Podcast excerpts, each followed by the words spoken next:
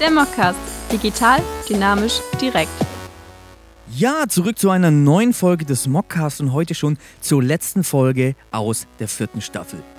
Wie bereits in der letzten Episode haben wir über ein nachhaltiges Thema gesprochen und da möchten wir heute nahtlos anknüpfen und über ein nächstes nachhaltiges Thema sprechen. Und zwar haben wir heute einen Gast. Tammy ist hier, sie ist Social Media Managerin bei The New Company und moderieren wird das ganze Interview heute Diego und Vanessa.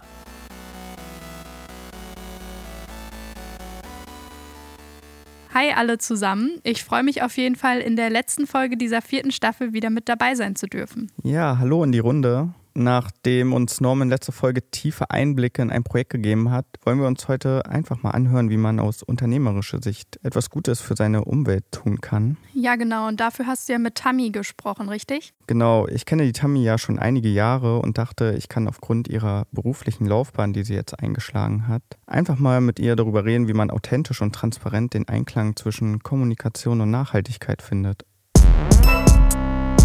Bevor wir nun direkt ins Interview springen, noch ein kurzer Hinweis. In den folgenden Minuten hört ihr ein Experiment. Die Aufnahmesituation, der Schnitt und größtenteils die Postproduktion lag diesmal an Verantwortung der Studierenden. Content is king and the medium is the fucking message. In diesem Sinne, viel Spaß mit dem Interview. Ja, hi Tammy, freut mich, dich heute hier begrüßen zu dürfen und Bevor wir ins Gespräch einsteigen, würde ich gerne mit dir unsere allseits beliebte Rubrik Mockcast Entscheide dich spielen. Dazu stellen wir dir drei Fragen, die du uns gerne beantworten darfst und wo wir schon mal einen kleinen Einblick in dein inneres Ich bekommen. Klingt gut. Let's go. Das lustige Fragenformat, powered by Ulrike! Instagram oder TikTok?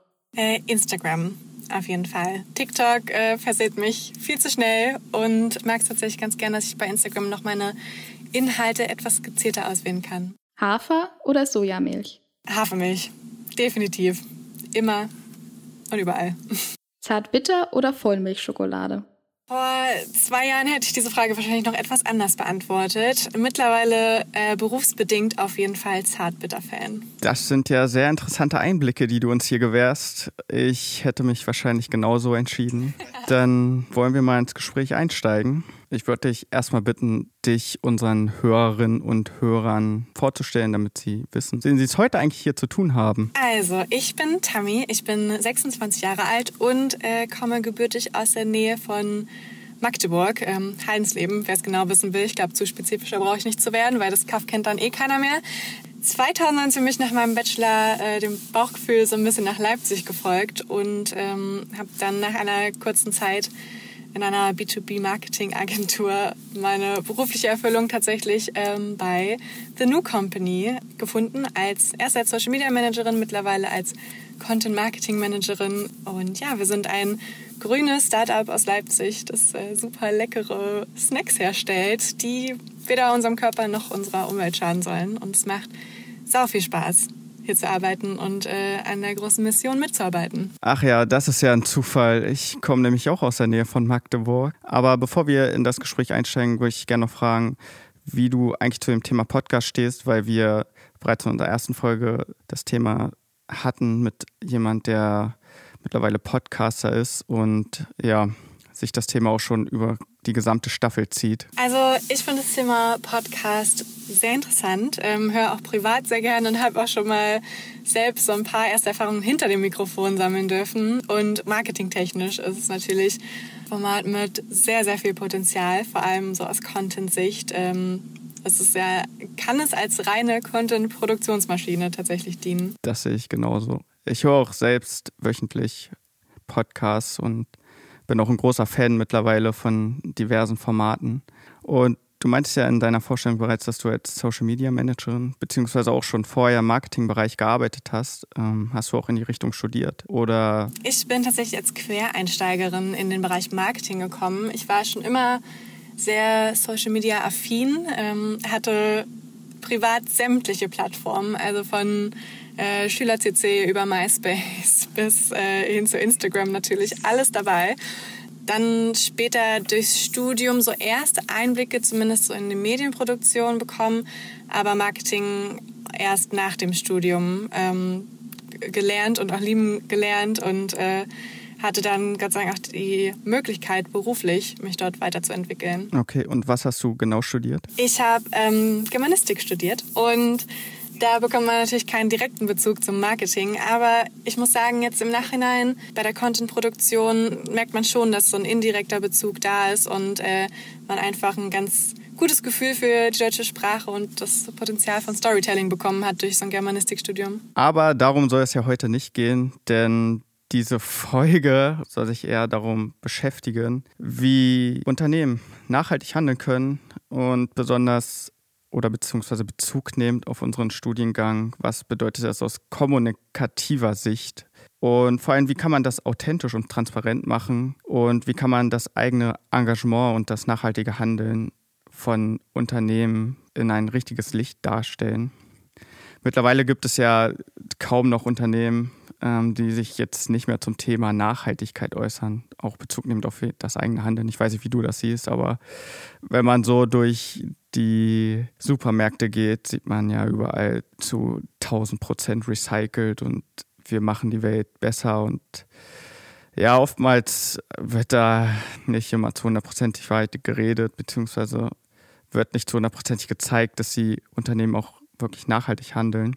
Aber du meintest ja in deiner Vorstellung, dass du bei einem Food-Startup arbeitest, welches sich mit dem Thema Nachhaltigkeit und auch mit gesunder Ernährung auseinandersetzt. Und hierzu habe ich im Vorfeld ein Zitat gelesen, welches ist, wir wollen, dass jedes Piepen an der Kasse zu einem Signal für eine gesündere und grünere Welt wird. Meine Frage jetzt an dich als Social Media Managerin. Wie kommuniziert ihr dieses Zitat nach außen? Also in dem Zitat allein, aber natürlich auch in unseren Produkten stecken ja verschiedene Themen drin, auf die wir uns fokussieren und auch spezialisieren wollen. Ähm, das ist zum einen natürlich, dass wir weniger Zucker in unseren Produkten verarbeiten. Das heißt, auch das Thema, was richtet Zuckerkonsum mit unserem Körper an? Was sind gute Alternativen? Wie viel Zucker darf es denn sein am Tag? Ähm, das sind alles Themen, die wir mit aufgreifen, unserer Community zur Verfügung stellen. Dann ist natürlich ein großes Thema auch äh, die plastikfreie Verpackung. Also natürlich direkt gemessen an unseren Produkten, die alle heimkompostierbare Verpackungen haben, aber natürlich auch ein bisschen weitgreifender gedacht wie kann man denn sein Leben generell ein bisschen plastikfreier gestalten? Was passiert denn mit dem ganzen Plastikmüll, äh, der hier so bei uns verbraucht wird? Also nicht bei uns in der Company, sondern bei uns auf der Welt. Und wie kann man da ein bisschen gegen anwirken? Dann natürlich mit dem ein Baum pro Produkt Konzept äh, ist ein weiteres Thema die Aufforstung die wir auch von allen Seiten beleuchten. Da stellen wir natürlich unseren Aufforstungspartner immer wieder vor, damit die Leute auch ein bestimmten Bezug bekommen und ähm, schauen uns aber auch in unserem näheren Umfeld um, wie man hier zum Beispiel in Deutschland aufforsten kann oder wie jeder selbst auch zu Hause ein bisschen aufforsten kann und vielleicht doch mal einen Baum pro Jahr pflanzt. Ja, und dann, was da natürlich äh, drüber steht als großes, großes Thema, ist natürlich der Umwelt- und Klimaschutz und natürlich auch die An Verantwortung der Lebensmittelindustrie und der Politik, die dahinter steht. Das sind so unsere vier, fünf Themen, die unsere Produkte abbilden, aber für die wir natürlich auch persönlich stehen und die wir deshalb natürlich auch nach außen kommunizieren. Ja, das war jetzt ein sehr tiefer Einblick in eure Philosophie. Ich glaube, das, was du gerade gesagt hast, beziehungsweise was denn auch im Endeffekt äh, getan wird von euch, lässt sich gut auch in diesem Zitat widerspiegeln.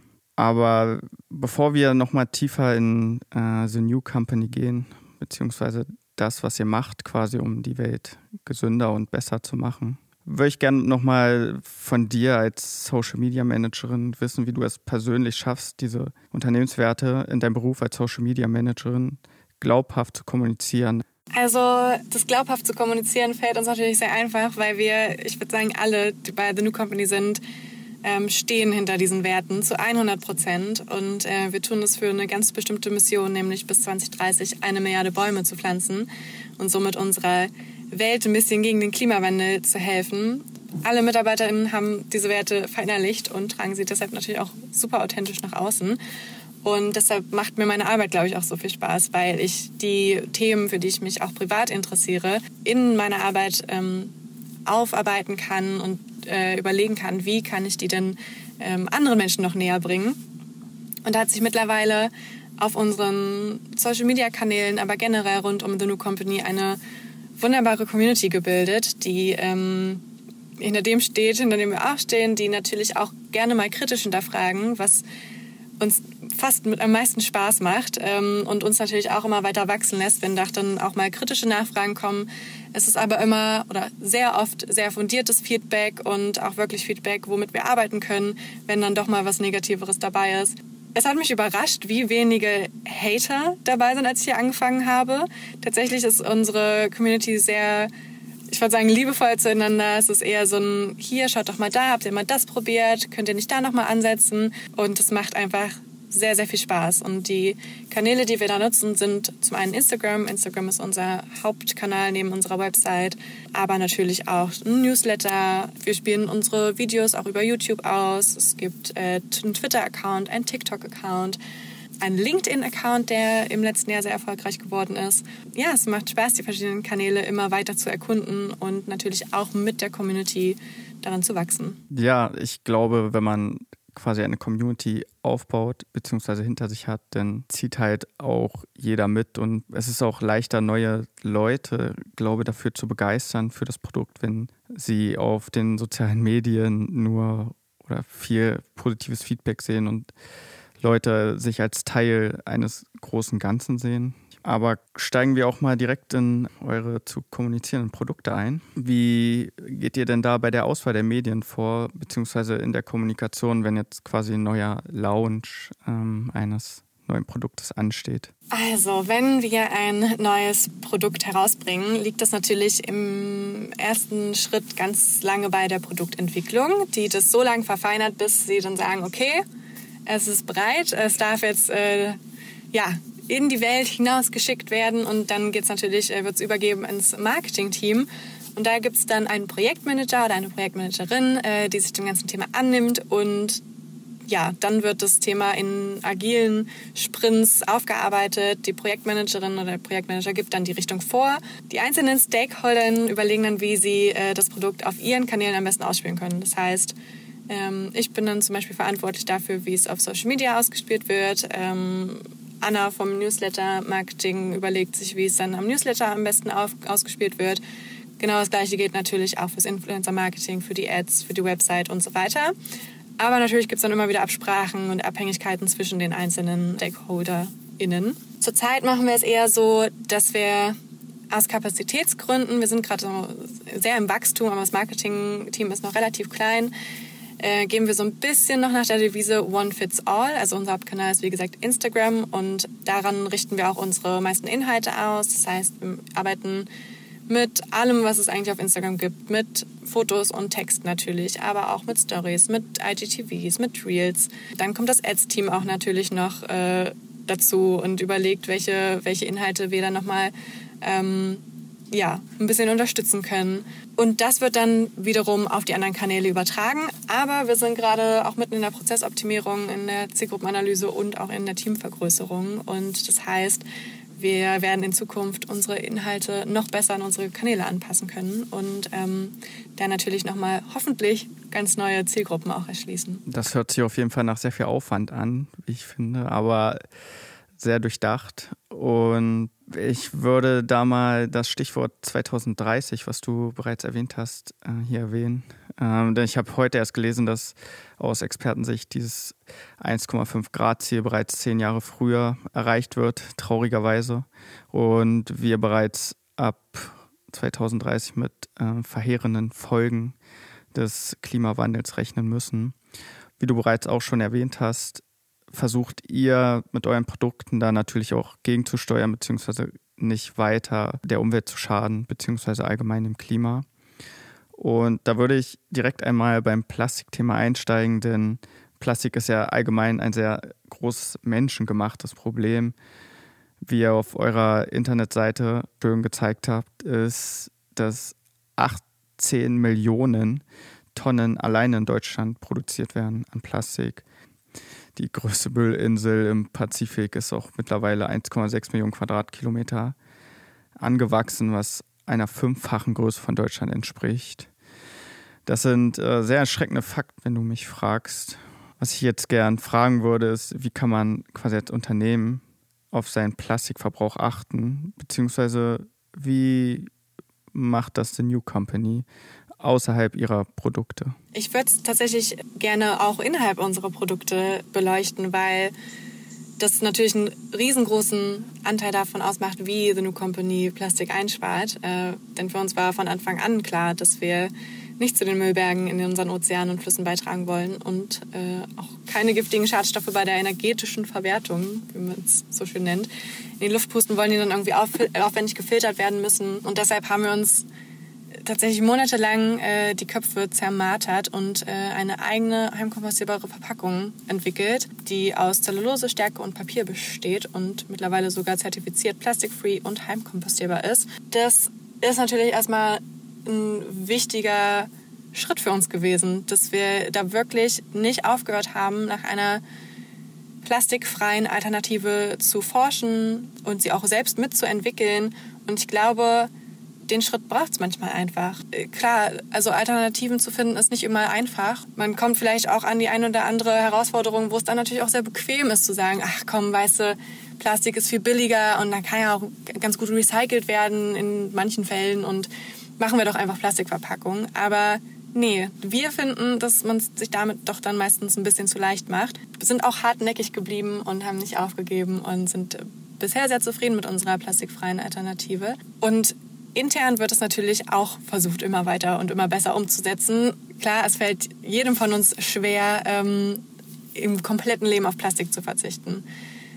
Aber so gut es geht, wir verwenden hier keine, keine Papierzettel, wir machen alles digital, kochen Essen hier im Büro und lassen uns nichts liefern. Das sind so Kleinigkeiten, die man auch dann im Alltag natürlich Schritt für Schritt immer besser umsetzt und die hier auch in der Company gelebt werden und wo auch jeder ähm, bei dem anderen auch gerne mal ein bisschen genauer hinguckt und sagt, ach komm, das hättest du jetzt aber nicht in Plastik verpacken müssen. Und so lernt man natürlich auch voneinander und wächst auch miteinander. Gab es oder gibt es manchmal Gegenwind, wenn ihr diese plastikfreie Verpackung ähm, auf Social Media quasi vermarktet oder präsentiert, dass sich halt Leute dagegen stellen und sagen so, ja, glaube ich jetzt nicht oder so, ja, so ein Mist äh, bringt eh nichts. Hast du da vielleicht irgendwelche Erfahrungsberichte für die Zuhörenden? Ja, das kommt natürlich auch vor. Äh, dazu kommt natürlich auch, dass unsere Verpackungen doch sehr plastikähnlich aussehen. Also vor allem die Stärkeschicht, die da ähm, mit drin ist, die sieht dann ersten, auf den ersten Blick schon nach Plastik aus. Und dann schicken uns die Leute Fotos und sagen, hey, das ist doch Plastik. Und wir müssen sagen, nein, das ist eine Stärkeschicht und die löst sich mit der Zeit, wenn man es richtig kompostiert, dann auch auf. Ähm, und da ist natürlich einfach sehr viel Aufklärung nötig und sehr viel Geduld. Und das äh, ja, genau diese Zeit lassen wir der Community auch sehr gerne und äh, schreiben auch gerne noch den hundertsten Beitrag darüber, woraus sich unsere Verpackung zusammensetzt und wie man sie am besten kompostiert, weil es reicht natürlich nicht, sie einfach nur in die Blumenerde zu stecken und zu warten, bis sie weg ist, ja. sondern so ein Kompostierprozess, ähm, der setzt sich aus verschiedenen Faktoren zusammen. Es geht auch um Wärme, um kleine Mikroorganismen, die das Ganze zersetzen.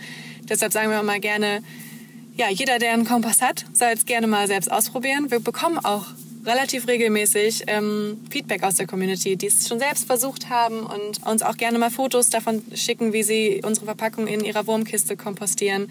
Und es klappt alles sehr gut. Es dauert drei bis sechs Monate in der Regel, aber dann ist die meistens komplett verschwunden. Das ist auf jeden Fall, ich finde, sehr fortschrittlich. Sieht man so auch nicht so häufig, sag ich mal, in den Supermärkten oder ja, ist auf jeden Fall schon mal ein Anfang die Welt ein Stück plastikfreier zu machen. Wir versuchen es, wir geben unser Bestes. Ich möchte aber auch noch auf eine andere Sache, auf die zweite Sache, die du angesprochen hast, zurückkommen. Und zwar meintet ihr ja, dass ihr auch im Thema Aufforstung sehr hinterher seid. Und wir haben uns hier zum jetzigen Semester beziehungsweise in der dritten Folge der Staffel mit einem Projekt auseinandergesetzt, welches Stream by Stream heißt und für jedes abgespielte Lied ein Baum pflanzt. Ihr macht ja oder handelt, handhabt das ja ähnlich, dass ihr für jedes Produkt quasi einen Baum pflanzt. Wie kann sich das unsere Community vorstellen, unsere Hörerinnen und Hörer, wie ihr das macht? Weil ihr werdet ja wahrscheinlich nicht für jedes Produkt quasi in den Wald gehen und jetzt quasi einen Baum pflanzen. Nee, das stimmt. Also wie gesagt, wir ähm, arbeiten auch nach dem Prinzip, ihr kauft ein Produkt, wir pflanzen einen Baum und du hast recht, wir gehen natürlich nicht selbst in den Wald und äh, pflanzen jeden Baum einzeln. Wir arbeiten mit einem wunderbaren Partner zusammen, mit einer ähm, Aufforstungsorganisation namens Eden Projects. Hat man vielleicht auch schon mal gehört. Der, die haben mittlerweile mehrere UnterstützerInnen. Genau, pro verkauftem Produkt unterstützen wir Eden Project mit ca. 10 bis 15 Cent. So viel kostet es nämlich, um in den Standorten, die wir da haben Madagaskar, Mosambik und Nepal einen Baum zu pflanzen. Oftmals hören wir dann auch, ja, aber warum macht man das nicht in Deutschland? Und da müssen wir ganz eindeutig sagen, dass das bisher die beste Lösung für uns als ähm, Startup ist, um trotzdem einen großen Impact zu haben. Denn hier in Deutschland kostet natürlich ein Baum und das Pflanzen eines Baums ein bisschen mehr, nämlich ungefähr 5 Euro. Und da ist man natürlich, ist mit 10 Cent pro Baum schon ein bisschen einfacher, einen Baum zu pflanzen. Und Eden Projects arbeitet dort mit der lokalen Bevölkerung zusammen und stellt diese ein, um halt diese Bäume zu pflanzen. Da werden hauptsächlich äh, Mangrovenwälder in den Küstenregionen äh, Madagaskars und Mosambiks äh, wieder aufgeforstet.